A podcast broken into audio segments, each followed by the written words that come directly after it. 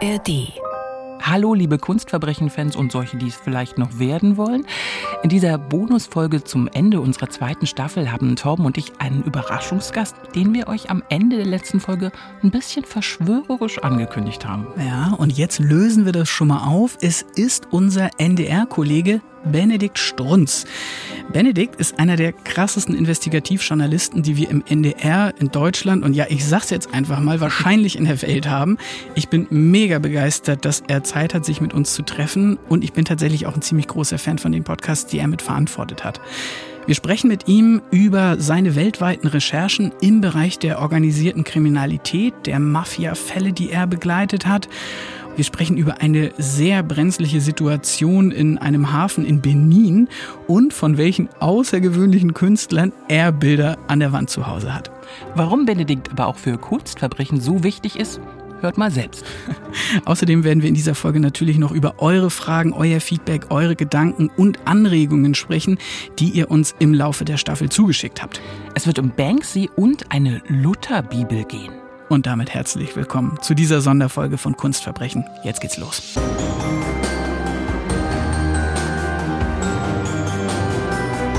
Ich würde sagen, wir starten erstmal mit einem kleinen Recap und erinnern uns zusammen an die Fälle der letzten Staffel Lenore. Äh, ich gucke eben auf unsere Liste.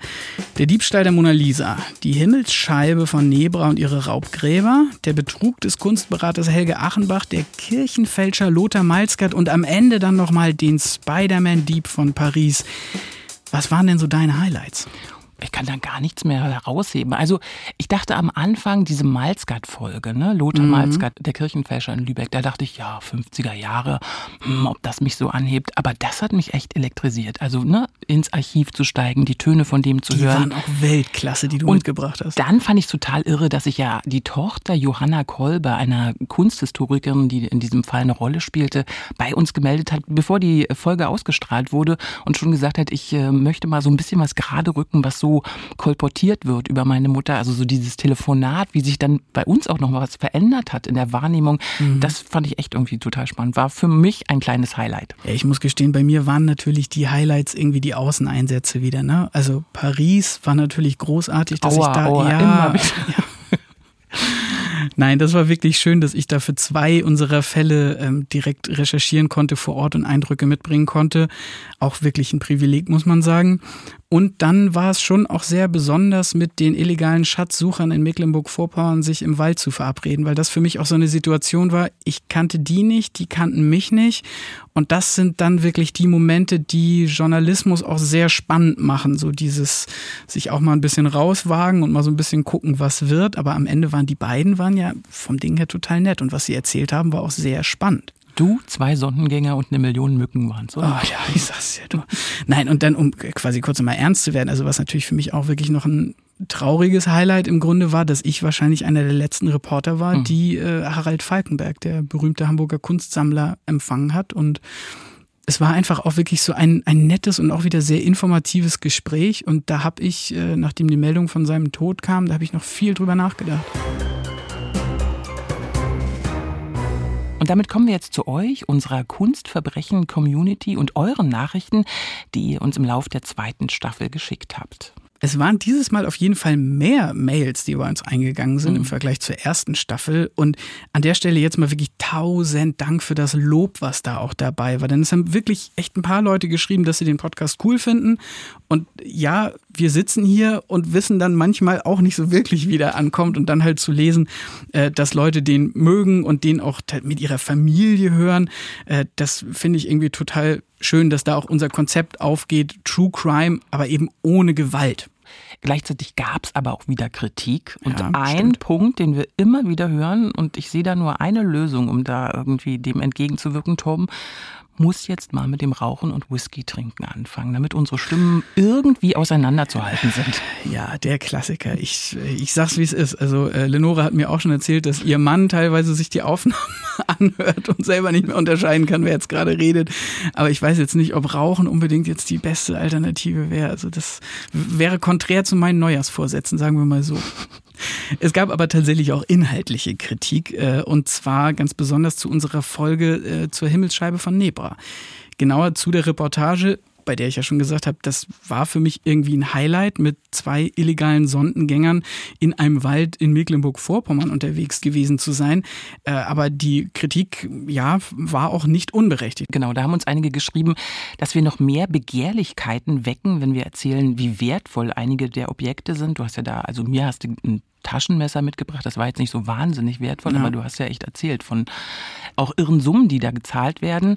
Und ähm, wenn die Objekte also gefunden werden, dann gehen die in den Schwarzmarkt und ehrenamtliche Bodendenkmalpfleger, die haben jetzt schon genug Ärger mit illegalen Sondengängern. Da müssen wir also nicht noch über diese Szene erzählen, war so ein bisschen der Vorwurf. Ja, und das waren teilweise auch wirklich gruselige Geschichten, die uns da beschrieben wurden von den Ehrenamtlichen. Äh, von Bedrohung war da die Rede, von Beschimpfung. Aber wir sind uns da auch hier einig im Team, wenn wir jetzt gar nicht darüber sprechen würden, dann löst es das Problem auch nicht. Äh, mehr noch, wenn wir als JournalistInnen die Aufmerksamkeit auf ein Thema lenken, dann kann das auch Druck auf Entscheidungsträger ausüben. Das war jetzt ein bisschen verkopft, die Erklärung, aber ich hoffe, ihr versteht, was ich meine. Ja, und über die, äh, die freiwillig Engagierten in der Bodendenkmalpflege, da haben wir ja auch gesprochen. Also es war auch Teil des Podcasts, aber vielleicht hätten die noch ein bisschen prominenter auftreten können. Ja. Ich habe einen Tipp für euch, und zwar einen Beitrag von den NDR-Kollegen aus Mecklenburg-Vorpommern. Die haben auf der Insel Rügen ähm, Leute mit der, ich sag mal, offiziellen Lizenz zum Suchen begleitet. Die nennen sich Achtung, mein Lieblingswort, die Ackerlöper. Da müsstest du jetzt mal kurz vielleicht für alle Nicht-Norddeutschen das aufklären. Also ja. Ackerlöper. Die gehen über den Acker, löpen über, löpen über den Acker. Genau. Und da merkt man dann eben den Unterschied. Sie haben diese Bodendenkmalpfleger, die da äh, ehrenamtlich unterwegs sind, sie haben einen Münzschatz gefunden und dann haben sie echt ordentlich gebuddelt. 250 Arbeitsstunden hat die Ausgrabung letztendlich gedauert. Ganz akribisch wurde da gesucht und dokumentiert. Ganz anders als bei der Himmelsscheibe von Nebra. Und letztendlich sind 6000 1600 Silbermünzen ausgegraben worden, größtenteils aus dem 11. Jahrhundert. Toller Beitrag, wie ihr hört, ich bin Fan. Verlinken wir euch in den Shownotes. Yes. Eine andere sehr spannende Mail haben wir zu einem Fall aus der alten Staffel bekommen. Da hat sich jemand gemeldet bei uns, dessen oder deren Namen wir jetzt bitte nicht nennen sollen. Die oder der ist mit einem Menschen bekannt, der Beltrakis Haus gekauft hat. Ich zitiere mal kurz aus der Mail. Ich habe euren Podcast gerade erst entdeckt und finde ihn super spannend. Beim Beltracchi-Fall musste ich schmunzeln, weil ein Bekannter meiner Eltern kurz nach dem Skandal seine Villa in Freiburg und einen Großteil seiner Bilder für ziemlich wenig Geld gekauft hat. Ein ziemlich genialer Schachzug damals. Er darf die Bilder zwar nicht verkaufen oder verschenken, aber sie machen schon was her. Vielleicht amüsiert euch diese Ergänzung genauso sehr wie mich.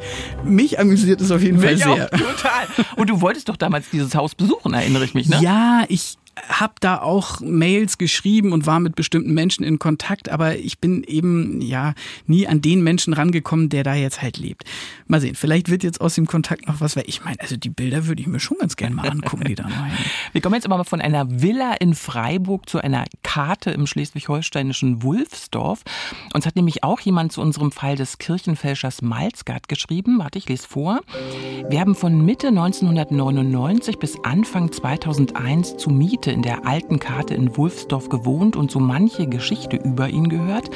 Unter anderem, dass er scharfe Hunde auf dem Grundstück hatte und auch durchaus mit Waffen drohte, wenn ihm jemand zu nahe kam. Die Kinder aus der Nachbarschaft hatten Angst vor ihm. Finde ich voll krass und hätte ich ehrlich gesagt jetzt gar nicht gedacht. Also verschroben war der Malzgard bestimmt, äh, frustriert vielleicht auch, aber gefährlich? Ja, man muss immer so ein bisschen aufpassen, so mit dem Psychologisieren. Ne? Aber in dieser mhm. Malzgard-Folge war es schon spannend, so diese Entwicklung seines Selbstbewusstseins zu verfolgen. Die hat ihn ja letztendlich auch ins Gefängnis gebracht. Dann lass uns ganz flott noch auf zwei weitere richtig schöne Nachrichten aus der Community eingehen. Die erste kam tatsächlich über Instagram, also über mein Profil. Und zwar schrieb mir da ein Hörer, er ist selbst Künstler, er malt unter dem Namen äh, Raudi Malerei. Und dieser Raudi, nenne ich ihn jetzt mal, der hatte gerade unsere Folge zum Diebstahl der Mona Lisa gehört und hat mir dann ein Bild geschickt von einer Collage, die er selbst kurz vorher gestaltet hatte. So, und warte mal, die zeige ich dir jetzt einmal. Hier. Okay, natürlich erkenne ich sofort, weil es Perugia ist. Es sind die Gerichtsakten, das Polizeifoto von Perugia von dem Dieb der Mona Lisa. Und er hat die Mona Lisa kopiert, sozusagen die Augen der Mona Lisa in Perugias Gesicht kopiert. Und äh, sie trägt eine Krone. Ist leider schon verkauft, Lenore. Oh. Kann ich gar Ja, brauchen wir gar nicht über den Preis reden. Schade, das wäre meine Frage gewesen. Ja, in dem Fall leider wieder nichts für die Schlafzimmerwand, die ja anscheinend noch äh, leer ist. Die bei, ist immer euch. noch, immer noch frei bei uns. Ja, äh, wie wär's dann vielleicht sonst so mit einem Munk? Ja. Sofort, ja. Der geschickte Versuch einer Überleitung zu internationalen Mails, ich sag mal Norwegen. Ja, genau, äh, fast an der Markus Lanz Moderatorenschule gelernt. Äh, Uns hat nämlich Thomas geschrieben, der seit 40 Jahren in Norwegen lebt und den Podcast sehr gut findet, weil er auch True Crime mag, aber dann, so wie wir, doch eher wohl zart beseitigt ist und super findet, dass es bei uns auch nicht so blutrünstig zugeht. Es gibt ja Leute, die schwören darauf, dass die besten Krimis aus Skandinavien kommen. Ich hatte auch mal eine Phase, aber so wie du sagst, mittlerweile gehöre ich absolut zur Fraktion zart beseitigt. Ich habe ihm dann äh, auch geantwortet, mich bedankt und äh, von meinem ersten Norwegen-Besuch letztes Jahr berichtet, woraufhin er dann nochmal den Vorschlag einbrachte, wir könnten ja mal was zum Munkraub in Oslo 1994 machen. Und dann hast du ihm hoffentlich erzählt, dass wir den Fall tatsächlich auf der Longlist der Staffel 2 hatten, aber dann hat ihn Paris ausgestochen. Genau so. Aber der wandert, würde ich sagen, direkt wieder in deinen Aktenschrank zur Wiedervorlage. Und das leitet super über zu anderen tollen Vorschlägen von euch. Ich muss wirklich sagen, ihr habt uns echt spannende Vorschläge geschickt und Not Gonna Lie von einigen hatten wir noch nicht mal gehört. Aber es waren auch ein paar große dabei. Cornelia hätte zum Beispiel gerne etwas zum Fall Gurlit und dem Handel mit Nazi-Raubkunst. Marion hätte gerne was zu den sogenannten Hitler-Tagebüchern, auch ein sehr interessanter Fall. Da würde ich empfehlen, gerne einfach mal bei den NDR-Kolleginnen von Reschke Fernsehen in der ARD-Mediathek vorbeischauen. Oder wenn es um Raubkunst geht, haben wir bei NDR Kultur auch die Museumsdetektive. Einfach mal danach googeln, da findet ihr auch sehr spannende Beiträge. Aber bei diesen Vorschlägen jetzt eine leichte Tendenz zu Nazi-Hintergrundgeschichten, stelle ich Du, fest. ich glaube, dass für viele immer noch unser erster Fall, also Hitlers Hengste, dass das echt geprägt hat. Ich finde es aber auch toll, ins Heute zu springen. Der Vorschlag von Simon aus dem bayerischen Altmühltal. Er schreibt, ich finde euren Podcast nicht so deprimierend wie andere True Crime Podcasts. Danke dafür. In denen es faktisch um, immer um schlechte Teile der Gesellschaft geht. Im bayerischen Manching schreibt Simon, zwischen Ingolstadt und München an der A9 gelegen, gibt es ein super Museum über Kelten. Und er wünscht sich eine Episode zum gestohlenen Goldschatz von Manching. Der Fall begleitet uns, seit wir angefangen haben äh, mit Kunstverbrechen. Das ist ein filmreifer Einbruch in ein Museum gewesen, bei dem 483 Goldmünzen gestohlen wurden. Und da gab es im Sommer 2023 eine Festnahme und die führte in den Norden. Drei der Festgenommenen leben in und um Schwerin, der vierte in Berlin. Allerdings hat man nur 18 Goldklumpen gefunden. Da wurden also die Münzen eingeschmolzen, zumindest teilweise klingelt bei euch natürlich sofort etwas. Das Bode-Museum, die Riesengoldmünze. Und vom Vorgehen her ist es ja im Grunde auch was, was Ja. wir von René Allange schon beschrieben haben.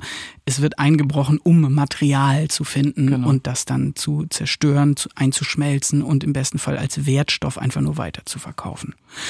Kommen wir als nächstes aber zu einem Vorschlag von äh, Alessandra und von Maike. Maike schreibt, äh, ich hoffe, es gibt noch viele weitere Folgen. Für die ein oder andere hätte ich einen Vorschlag. Könntet ihr nicht mal was zum Diebstahl von Banksy Pieces machen? Ich finde diese Fälle besonders spannend, denn es ist nicht klar, wem die Kunstwerke gehören. In einigen Fällen wurden sie als staatliches Kulturgut eingestuft oder zu Staatseigentum ernannt und der Diebstahl unter besondere Strafe gestellt. Trotzdem versuchen immer wieder Menschen, Kunstwerke von Banksy abzubauen und zu veräußern. Es lohnt sich halt. Und da kann ich nur sagen, Maike, du hast vollkommen recht. Äh, zuletzt gab es nämlich einen Fall, der mich diesbezüglich wirklich besonders betroffen gemacht hat. Und zwar gab es ein Banksy-Piece, das heißt das traurige Mädchen, das auf einen Hintereingang des Pariser Bataclan gesprüht wurde. Bin ich übrigens bei meiner Reportage in Paris abends nach Feierabend auch nochmal vorbeigegangen, weil das wirklich einfach ein denkwürdiger Ort ist.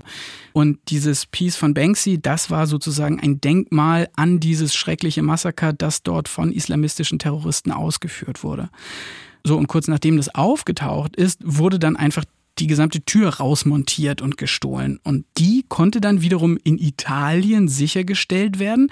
Und jetzt läuft immer noch ein Rechtsstreit, wem diese Tür gehört. Dem Bataclan, Banksy, Klammer auf, der keinen Anspruch erhebt, weil er dann im Gerichtsverfahren seinen echten Namen nennen müsste, Klammer zu, oder die Stadt Paris, die das Kunstwerk aktuell verwahrt. Es ist wirklich eine tricky Nummer. Ich bin gespannt, wie das Ganze jetzt ausgeht und würde auch mal sagen, dass es bisher nicht zu unserem Kerngebiet gehört hat.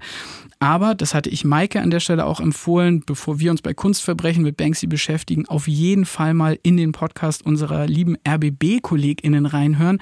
Die haben nämlich den Podcast Banksy, Rebellion oder Kitsch rausgebracht letztes Jahr. Gibt es tatsächlich ausschließlich in der ARD Audiothek. Aber grundsätzlich fände ich es total spannend, sich mit Street Art zu beschäftigen. Das hatten wir wirklich noch nicht. Super Vorschlag, nehmen wir mal auf. Das halten wir fest. Und vielen Dank auch an Rainer aus Felber. Der schreibt, Edgar Mrugalla ist Ihnen sicherlich ein Begriff. Über ihn ist ja schon einiges an Features herausgebracht worden. Aber ich könnte mir vorstellen, dass ein Porträt seines, in Anführungszeichen, Werks, ca. 3000 bekannte Fälschungen sind ja nur die Spitze des Eisbergs, wunderbar in ihre Reihe passen würde. Beltracchi fällt durch seine erhebliche kriminelle Energie auf, schreibt Rainer.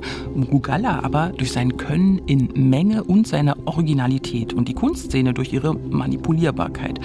Bei Fäschern, da hebst du, Torben, ja normalerweise sofort die Hand und sagst, müssen wir ran? Ich bin immer ein bisschen zurückhaltend, aber diese Mrugalla-Story, die lege ich schon mal ganz oben auf den Aktenberg und Lenores Schreibtisch. Naja, ich sag's wie es ist. Äh, siehst du denn manchmal noch die Tischplatte? Kein Kommentar. ich finde, was wir aber unbedingt machen müssen, was zu gestohlenen Büchern oder gefälschten Briefmarken. Hm, ja, würde ich ja immer eher für Peanuts im Kunstverbrechenmarkt halten. Und ich weiß auch noch, du hast mal versucht, mich da scharf zu machen für das Thema.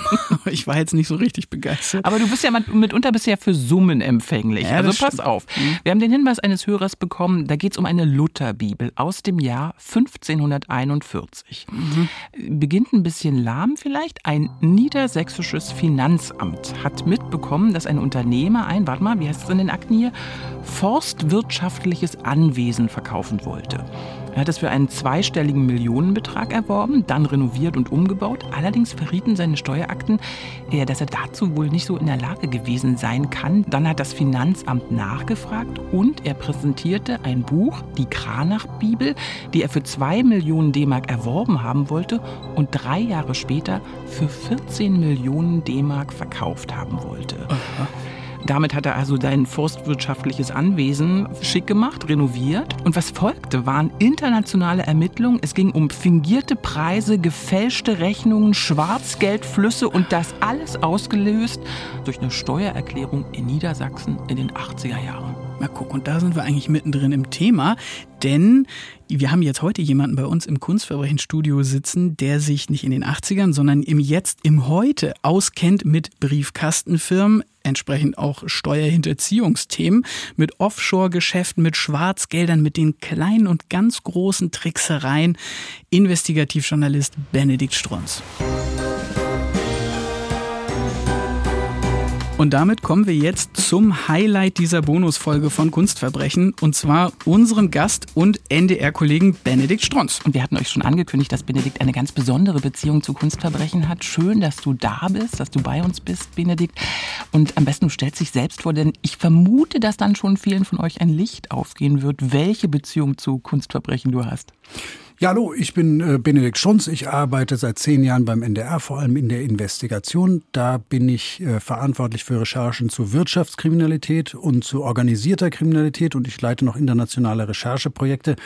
Und ich bin großer Fan von Kunstverbrechen, kann ich hier schon mal announcen. Und tatsächlich habe ich, wie du gesagt hast, eine ganz besondere Beziehung zu euch. Und jetzt habt ihr es wahrscheinlich schon rausgehört. Genau, Benedikt ist unsere sogenannte Station Voice bei Kunstverbrechen. Also der Mensch, der unser Intro und Outro und die ganzen Rubriken-Jingles eingesprochen hat. Wir sind damals, als wir Kunstverbrechen gestartet haben, auf dich zugekommen, Benedikt, äh, weil wir dich aus anderen NDR-Podcasts kannten. Und zwar, ich sag mal, artverwandten Podcasts. Genau, also Paradise Papers im Schattenreich der Steueroasen mhm. zum Beispiel. Für mich ein absolutes Highlight oder jetzt ganz aktuell eben organisiertes Verbrechen. Und lass uns da direkt mal reingehen. Organisiertes Verbrechen. Ein jetzt hands down genialer Podcast von NDR Info. Worum geht's? Äh, vielen Dank, freut mich. Ähm, es geht bei uns im Grunde um organisierte Kriminalität in all ihren Facetten. Ähm, Motivation war so ein bisschen, man versteht in der Gesellschaft, vor allem in der Politik, immer noch zu wenig, ist meine Auffassung oder unsere unserer Auffassung, was organisierte Kriminalität eigentlich bedeutet, welches Gefahrenpotenzial darin schlummert und in wie vielen Facetten sie eigentlich äh, so auf uns zutritt. Da geht es dann von Drogenhandel über Menschenhandel, über Waffenhandel, hast nicht alles gesehen. Und wenn du dich da einmal rein vertiefst, ist einmal super spannend, wie sowas funktioniert, wie sich Leute organisieren. Und zum anderen siehst du aber auch, welche Gefahren darin stehen. Und für mich ist so ein Fazit und auch das Rubrum dieses Podcasts so, okay, das ist was, was wirklich Demokratien gefährden und aushebeln kann. Aber man braucht wahrscheinlich einen wahnsinnig langen Atem. Ne? Also gib uns mal einen Einblick in so Arbeitsalltag. Wann bist du elektrisiert? Wann fängst du an? Wie lange dauert so eine Recherche? Also die Recherchen können tatsächlich sehr, sehr lang dauern. Wir haben jetzt auch, glaube ich, sechs oder sieben äh, Staffeln und ähm, es braucht dann äh, wirklich lang, bis eine fertig ist, weil das ist nicht so zielgerichtet. Ich kann dir, wenn du jetzt fragst, äh, einmal sagen, wir hatten uns um Geldwäschenetzwerke gekümmert und dann ist uns eine Pressemitteilung aufgefallen, da wurden zwei Menschen festgenommen an der Grenze zu Belgien, die hatten irgendwie 500.000 Euro im Kofferraum und dann haben wir uns das angeschaut und das war dann quasi der Ausgangspunkt für eine Recherche zu libanesischen Geldwäschenetzwerken, die eben letztlich dann mit mexikanischen Drogenkartellen, mit kolumbianischen Drogenkartellen, mit der ähm, libanesischen Hisbollah zusammengearbeitet haben. Und da waren wir dann unterwegs in äh, Israel, in Benin, in Libanon und also es ging sehr, sehr lang. Ähm, ja, darum, man braucht einen langen Atem. Aber wie ihr wahrscheinlich auch. Ja, gleichzeitig hast du jetzt aber schon gesagt, ihr wart tierisch viel unterwegs für diesen Podcast. Bei uns, bei Kunstverbrechen ist es ja so ein bisschen aufgeteilt, dass die Außeneinsätze hauptsächlich ich mache, Lenore viel die Aktenrecherche macht. Wie können wir uns jetzt bei dem Podcast Organisiertes Verbrechen deine Rolle vorstellen, Benedikt? Also was für Aufgaben übernimmst du? Also jetzt in der Vergangenheit, ich habe die Themen äh, recherchiert und dann mit verschiedenen Kolleginnen und Kollegen jeweils pro Thema äh, die Recherchen gemacht und dann eben auch ähm, den Podcast sozusagen geskriptet und war dann unterwegs, die letzte Folge. Da ging es um äh, die sogenannte Waldmafia, so ein unterschätztes Thema. Also Menschen, die organisiert Wälder abholzen und dann äh, illegal verkaufen, auch wahnsinnig brutal dabei vorgehen. Da habe ich jetzt zum Beispiel mit äh, Markus Enger zusammengearbeitet und dann waren wir, was weiß ich, in Rumänien unterwegs und haben dann irgendwie auch sehr, sehr aufwendig recherchiert auf irgendwelchen Bootsmessen und sonst wie. Und ähm, dann irgendwann skriptet man und macht dann halt endlich irgendwann aber du bist auch im Außeneinsatz. Ja, ja, total, total, ähm, viel. Also das ist ja, ähm, also ich mag Akten sehr, sehr gern, wirklich. Ich bin sehr verliebt in Akten, also wirklich, muss ich sagen, Lenore, ja. äh, volles Verständnis. Und tatsächlich gefällt es mir aber auch so ein bisschen Pulverdampf und irgendwie vor Ort und äh, rumreisen, so gefällt mir auch. So unter uns, ich würde schon auch ganz gerne mal mitreisen, wenn Torben unterwegs ist, aber irgendwie ist bei uns die Trennung sehr klar. Ich finde es aber gut, dass jetzt mal auf den Tisch kommt. Also vielleicht ist er hier. das kriegen wir dann in Staffel 3 kriegen wir das bestimmt auch mal hin, das haben wir schon haben wir schon versprochen.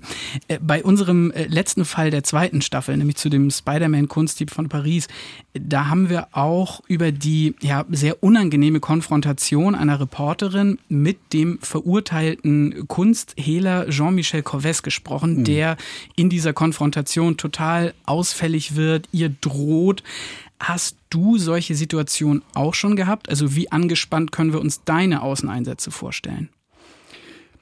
Also das kommt schon regelmäßig zu Bedrohungssituationen. Und ähm, wir haben, also es ist nicht so, dass wir das irgendwie auf die leichte Schulter nehmen. Wir haben auch für zunehmend für ähm, Außeneinsätze, sage ich mal, so ein Sicherheitsprotokoll, was wir erfüllen und wo wir vorher auch eine Risikoanalyse uns von extern einholen in bestimmten Ländern. Also ich habe jetzt Benin und Libanon beispielsweise erwähnt, aber das geht auch für andere Länder.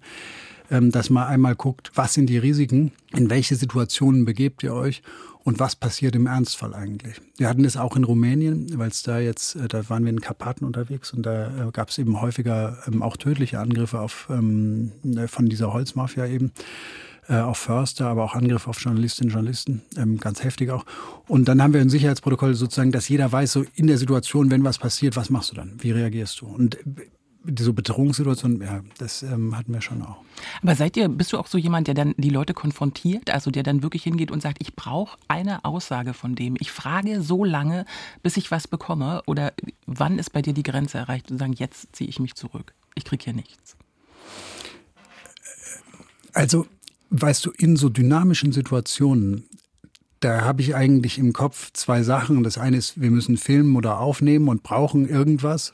Das ist eine. Und zum anderen ist aber auch das Teil, ich muss mich und meine Crew schützen und ich gehe keine Eskalation ein. Vor allem nicht, wenn du, also weißt, wir hatten eine Situation beispielsweise im Hafen von Cotonou in Benin irgendwie um 3.30 Uhr morgens und auf einmal waren sowas wie 50, mehr, 100 Leute muskelbepackt, irgendwie mit so Metallketten, mit Haken dran um uns rum, die mit diesen Metallketten so Autos von, von den Schiffen ziehen mussten. Mhm. Und äh, da, da ging es um Geldwäsche mit, mit Gebrauchtautos. Und äh, dann war eine wahnsinnig aufgeheizte Stimmung und da fängst du jetzt nicht an, ich brauche jetzt den O-Ton, sondern da haben wir eine andere Strategie gefahren. Wir haben mit denen diskutiert und nebendran hat der Kollege im, im Dunkeln sozusagen weiter die Drohnenaufnahmen gemacht und wir haben versucht, das entspannt über die Länge zu ziehen. Aber also in der Situation hätte ich jetzt nicht äh, gesagt, und sind Sie Geldwäscher, ja oder nein? Also ist ja klar. Was ich mich bei deinen Recherchen aber auch frage, Benedikt, du recherchierst ja auch zur Indrangheta und anderen mafiösen Organisationen, denen fairerweise JournalistInnen ja auch ein Dorn im Auge sind. Stichwort Daphne äh, Galizia. Da frage ich mich halt, wie viel Angst hast du bei deiner Arbeit, bei deinen Recherchen? Also ich habe Angst und das wäre immer mal wieder und das wäre gelogen, wenn ich jetzt keine sagen würde, ich kenne keine Angst. Und weil du Daphne angesprochen hast, das war für uns alle Investigativjournalistinnen und Journalisten in Europa und weltweit ein wirkliches Ausrufezeichen. Und vielleicht auch in gewisser Weise für mich äh, so ein Punkt zu sagen, ähm, ich recherchiere jetzt insbesondere zu organisierter Kriminalität. Ich habe mit Daphne Caruana Galizia an gleichen Projekten gearbeitet, an Panama Papers. Ich kenne ihre Söhne auch. Und bei Daphne war es ja so, sie hat in Malta hm, so eine Blogzeitung irgendwie betrieben und hat da sehr, sehr hart über die dortige grassierende Korruption und äh, das politische Geschehen berichtet und hat da kein Blatt vom Mund genommen. Und eines Tages war es dann so, da hatte sie ähm, über Verstrickungen, ähm, also da kam sie halt der Flamme der Macht sozusagen sehr, sehr nahe. Ja und ähm, hatte berichtet und dann ähm, wurde unter ihrem Auto eine Autobombe gezündet. Und der Fall, also die Drahtzieher sozusagen, das ist bis heute nicht abgeschlossen. Und wir haben in Europa ja seither dann noch mehrere Morde gehabt an Journalisten, die alle aus diesem Bereich organisierte Kriminalität äh, stattgefunden haben, also Hinrichtungen von Journalisten. Und das waren auch alles Leute, entweder die ich äh, quasi kannte durch ihre Arbeit und hochgeschätzt habe, oder eben auch Leute, die ich aus gemeinsamen Recherchen kannte. Und ähm, ja, natürlich, das macht was mit dir und ähm, ist ähm, eine Scheiße einfach. Aber ich finde das krass, weil du gerade sagst, dass dich das eher nochmal motiviert hat, da genau reinzugehen. Das, ja, da gehört viel dazu, würde ich sagen. Viel naja, Mut. also weißt du, man muss sagen, wir sind in Deutschland, also so das. naja, aber so wie du sagst, du bist in Mexiko und sonst wo unterwegs, ne? Ähm, ja, aber weißt du, es gibt halt Leute, die, also ich, ich hatte Rechercheprojekte mit Leuten aus Mexiko, Journalisten, mhm. die verdienen nada, also auch im Vergleich zu Mexiko mhm. und sind halt null geschützt und deren Hauptaufgabe ist es, über Narkokartelle zu recherchieren. Das machen die auch. Und die wissen also, also weißt du, wenn ich eine, einen falschen Move mache, dann bin ich dran. Und die machen das halt, weil sie halt sagen, ich habe dir auch gefragt, warum wir in Paris ein Treffen, warum, warum machst du das? Also weißt du, du könntest dir auch irgendwie sagen, ich mache eine Saftbar auf. Und bei denen ist halt krasser Ethos, Pathos auch ein bisschen und so, äh, nein, und so, wenn du hier irgendwie äh, darüber nicht berichtest, dann werden sie noch stärker und wir müssen, wir sind die Einzigen, die Regierung macht auch nichts, wir sind Nagostaat. Und da denke ich mir häufiger, also wenn ich mit so Leuten spreche, mit so Kollegen, so, was bin ich für ein armes Licht hier irgendwie in Deutschland, weißt du, ich habe es schön warm und äh, verdiene gut und ähm, habe ähm, Mittel zu recherchieren und wenn es irgendwie viel zu blöd wird, dann kann ich zur Polizei gehen. Naja, aber der Ethos ist ja der gleiche, ne? Naja. Das ist ja ein Trade-off. Also weißt du, so organisiertes Verbrechen gedeiht im Dunkeln. Und darum ist mir der Podcast auch so wichtig. Also du musst hingucken. Wenn du das nicht machst, wachsen die und werden stärker und dann traust du dich erst recht nicht, was zu sagen. Und auf der anderen Seite ist es so, wisst ihr, es gibt schon auch Akteure, also wenn ich jetzt nach Hamburg gucke, das sind dann häufig, weißt du, nicht so High-End irgendwie Boss der Bossin Drangheta, ähm, sondern das ist eher so dumme organisierte Kriminalität, wo ich mir denke, also die machen viel Geld und so, aber das ist jetzt nicht irgendwie mega sophisticated. Aber ähm, in dem Bereich wurde mir schon eher gesagt, so, ähm, du, du machst jetzt Stopp. Und dann kannst du überlegen, machst du das oder nicht. Also so, und ich meine, ich wohne halt irgendwie im Großraum St. Pauli, sage ich mal, mhm. und da hast du halt einfach auch deine Nachbarschaft. Also du musst immer so ein bisschen gucken. Aber kannst du das ausschalten, diesen Rechercheur, wenn du in den Straßen unterwegs bist? Nee, natürlich. Also nee, kann ich nicht. Aber weißt du, so die andere Frage ist ja, auch wenn du jetzt weißt, die Person spricht Recht hier oder so, weißt du, oder ist halt quasi verantwortlich da und dafür. Ähm, und dann ist es aber eine Person, die ja, also, ich, also ich, äh, du musst dir sehr genau überlegen dann, was du machst und wie nah du das an dich rankommen lassen willst. Mhm. Ich will das eigentlich weghalten und ähm, das ist, glaube ich, das Beste, dass du eine Trennung machst. Kommen wir mal zu unserer Kernkompetenz, zum Kunstmarkt. Wenn du so mal auf den Kunstmarkt schaust, man denkt ja auf den ersten Blick, ja, organisierte Verbrechen spielt da vielleicht eher eine geringere Rolle, aber es ist ein total interessanter Markt für das organisierte Verbrechen. Ne? Wie ist deine Einschätzung? Total. Also in verschiedener Hinsicht. Du hast zum einen sozusagen ähm, Kunst als Anlageobjekt, also das sehen wir immer wieder, dass quasi in Kunst, in hochpreisige Kunst investiert wird. Und dann gibt's halt auch so ein verrücktes Ding irgendwie, dass du bei, bei manchen Akteuren auch siehst, dass die sich wirklich sehr, sehr prestigereiche Kunst dann einfach in ihren kleinen oder großen Raum hängen und die hängt dann da nur für sie. Und das kann dann ein gestohlenes Gemälde sein, was unverkäuflich ist. Und dann hast du irgend so ein was weiß ich, eine, ein Drangheta-Razzia und dann taucht halt, äh, keine Ahnung, mal wieder ein Picasso auf, der lange, äh, lange weg war. Das ist was, äh, was wir sehen auf jeden Fall. Und dann ja eben ähm, dieses Geldwäsche- und Anlageteil auf jeden Fall. Also und Geldwäsche ist ein, nach wie vor ein ganz, ganz großes Thema. Also ich glaube, diese Freilager, wenn man die alle mal ähm, äh, aufmachen würde, die Kunstfreilager und da das durchgehen würde, dann wäre es interessant. Wir versuchen es seit, glaube ich, seit zwei Jahren. Das ja. ist unsere Vorstellung. Wir möchten einmal da in Genf rein. Wie kommt man rein? Die Anfragen liegen bei denen auf jeden Fall schon sehr lange vor, aber ich sag's wie es ist, ich werde geghostet von denen. ja, aber mach doch mal Sorry, an der Stelle mussten wir jetzt doch noch mal ein bisschen schneiden, weil die Idee von Benedikt tatsächlich so gut war, dass wir das jetzt nicht einfach so im Podcast stehen lassen wollten. Wer weiß, wer noch alles zuhört. Jetzt geht's auf jeden Fall weiter. Benedikt, kannst du den Aspekt der Geldwäsche mit Kunstwerken im organisierten Verbrechensbereich noch ein bisschen ausführen? Also weißt du, wie das funktioniert dann konkret? Also ich muss dazu sagen, das ist nicht total mein Spezialgebiet, aber ich kann ein Beispiel der Panama Papers nennen da hatte ich eigentlich das erste Mal so damit zu tun. Panama Papers war ja so eine Anwaltskanzlei mit irgendwie, die haben Millionen Briefkastenfirmen aufgesetzt. Millionen ist wahrscheinlich übertrieben, aber wahnsinnig viele. Und diese Briefkastenfirmen waren halt alle im Grunde eins. Es war also voll die Klitsche, wisst ihr, müsst ihr euch vorstellen. Unorganisiert, schlimm. Und dann haben diese Briefkastenfirmen gemacht. Und die Briefkastenfirmen hatten quasi nur das Ziel, also also in neun, also 95 Prozent der Fällen, ähm, irgendwelche Assets, Vermögenswerte zu verschleiern, den Besitzer zu verschleiern. Und zwar entweder weil das Leute waren, die äh, vor ihrer Frau was geheim halten wollten, vor ihren Erben oder es waren halt illegal erworbene Güter oder hast du nicht gesehen. Und da hast du halt Terroristen drin gesehen, Pädophile, ähm, also Sexualverbrecher, ähm, Waffenhändler, äh, aller Schmutz, ähm, wirklich und härteste Leute, die, die diese Dienste in Anspruch genommen haben. Und dann äh, kamen Kollegen auf einen Zweig, der da eben dann besonders spannend war. Da ging es um einen Rechtsstreit zwischen einem Erben von einem Modigliani-Kunstwerk und äh, einer, in dem Fall äh, Galerie, die ein Bild ausgestellt hatte von Modigliani, was geraubt wurde von den Nazis. Und zwar der Familie dieses Herrn, der äh, da eben diesen Rechtsstreit begonnen hat. Mhm.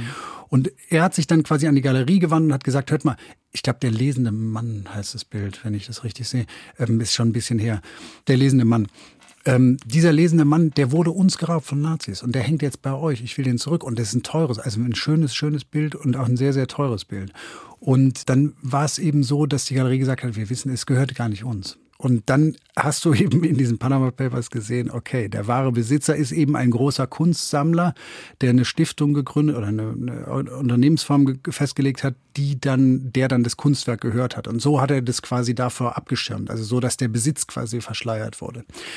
Und wir haben darin aber auch, neben dieser Raubkunst, das haben wir häufiger gesehen, also Kunst quasi, die vom äh, NS-Akteuren geraubt wurde und dann irgendwie verschollen war oder wo Besitze nicht klar zuzuordnen sind, haben wir auch gesehen, dass es ähm, um Antikenhandel ging, der äh, quasi mit Hilfe von Briefkastenfirmen stattgefunden hat. Und wir haben eben auch Investments in Kunst äh, gesehen, wo eben die Herkunft der Gelder über Briefkastenfirmen dann verschleiert wurde. Benedikt, du hast ja sicher alle Folgen von Kunstverbrechen ganz genau verfolgt. zwinker, zwinker. Äh, musst du nicht zwingern. Also nicht alle, aber ich habe äh, substanziell gehört. Ja, sehr, Ihr könnt mich abfragen. Sehr gut, alles klar. Nein, äh, nicht abfragen, aber sag doch mal, gab es in der aktuellen Staffel denn irgendwas, was dich besonders überrascht oder geflasht hat? Darf ich was grundsätzlich sagen? Unbedingt. Also zu overall, was ich total cool finde, ist und wirklich auch gut, dass ihr irgendwie ähm, rumfahrt. Also du dann und ähm, also dass es quasi nicht nur Aktenstudium ist äh, bei dir, Leonore, sondern quasi auch das Fahren ähm, bei dir dann, Tom.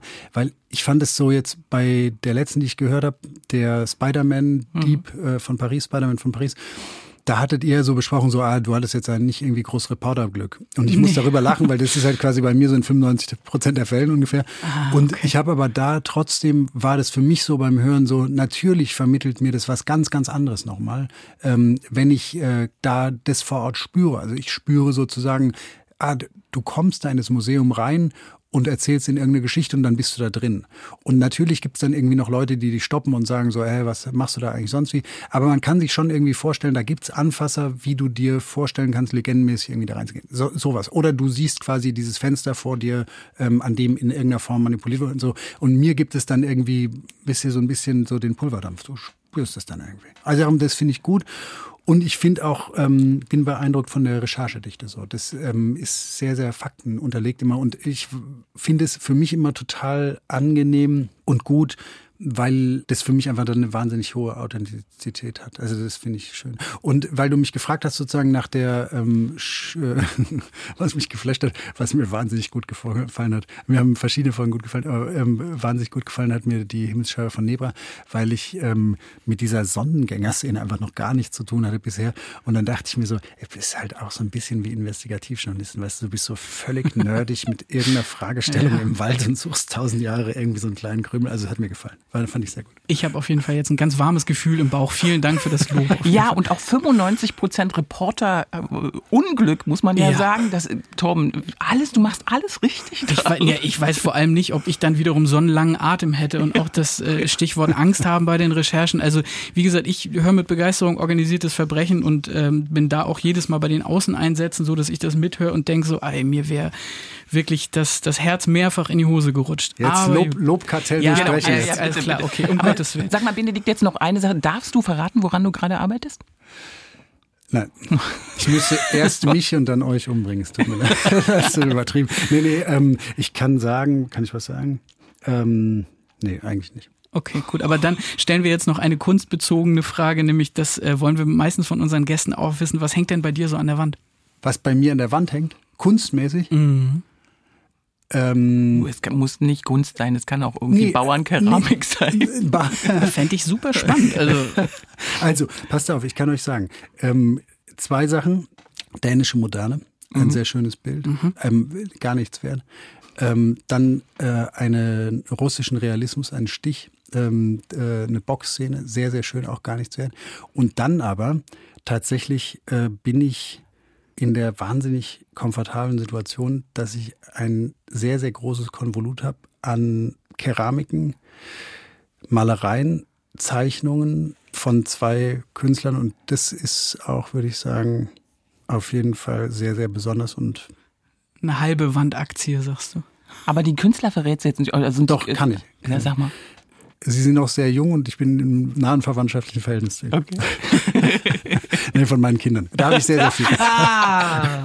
Oh aber Spannung kannst du. Ich Spannung kann er. da habe ich wirklich Unmengen, ich kann euch sagen. Und sind sehr schön, sehr talentiert. Super. Vielen, vielen Dank, Benedikt, dass du äh, zu Gast warst bei uns und uns die spannenden Einblicke in das Leben eines Investigativjournalisten gegeben hast. Sehr, sehr gerne. Hat Spaß gemacht.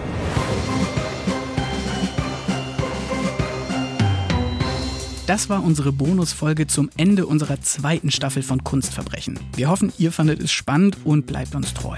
Denn so viel können wir jetzt schon verraten, Kunstverbrechen wird zurückkommen. Wir schließen uns jetzt für einige Wochen und Monate in unsere Recherche-Hinterzimmer ein. Und ich werde einigen ganz besonderen Spuren vor Ort nachgehen. Und dann hoffen wir, dass wir euch im Sommer dieses Jahres eine neue und ganz besondere dritte Staffel von Kunstverbrechen präsentieren können. Na, hoffen wir mal, dass die Timeline hinhaut.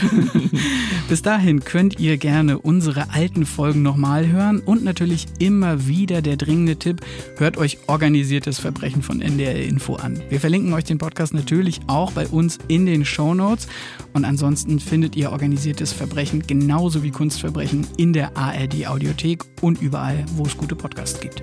Empfehlt natürlich gern beide Podcasts an all eure True Crime begeisterten Freunde und wenn ihr uns schreiben wollt, dann gern an kunstverbrechen.ndr.de. Wunderbar. Dann bleibt mir jetzt eigentlich nur noch zu sagen, Lenore, Kunstverbrechen Staffel 2, es war mir wieder eine mega Freude. Mir auch, Tom, und schön, dass ihr alle draußen alle mit dabei wart.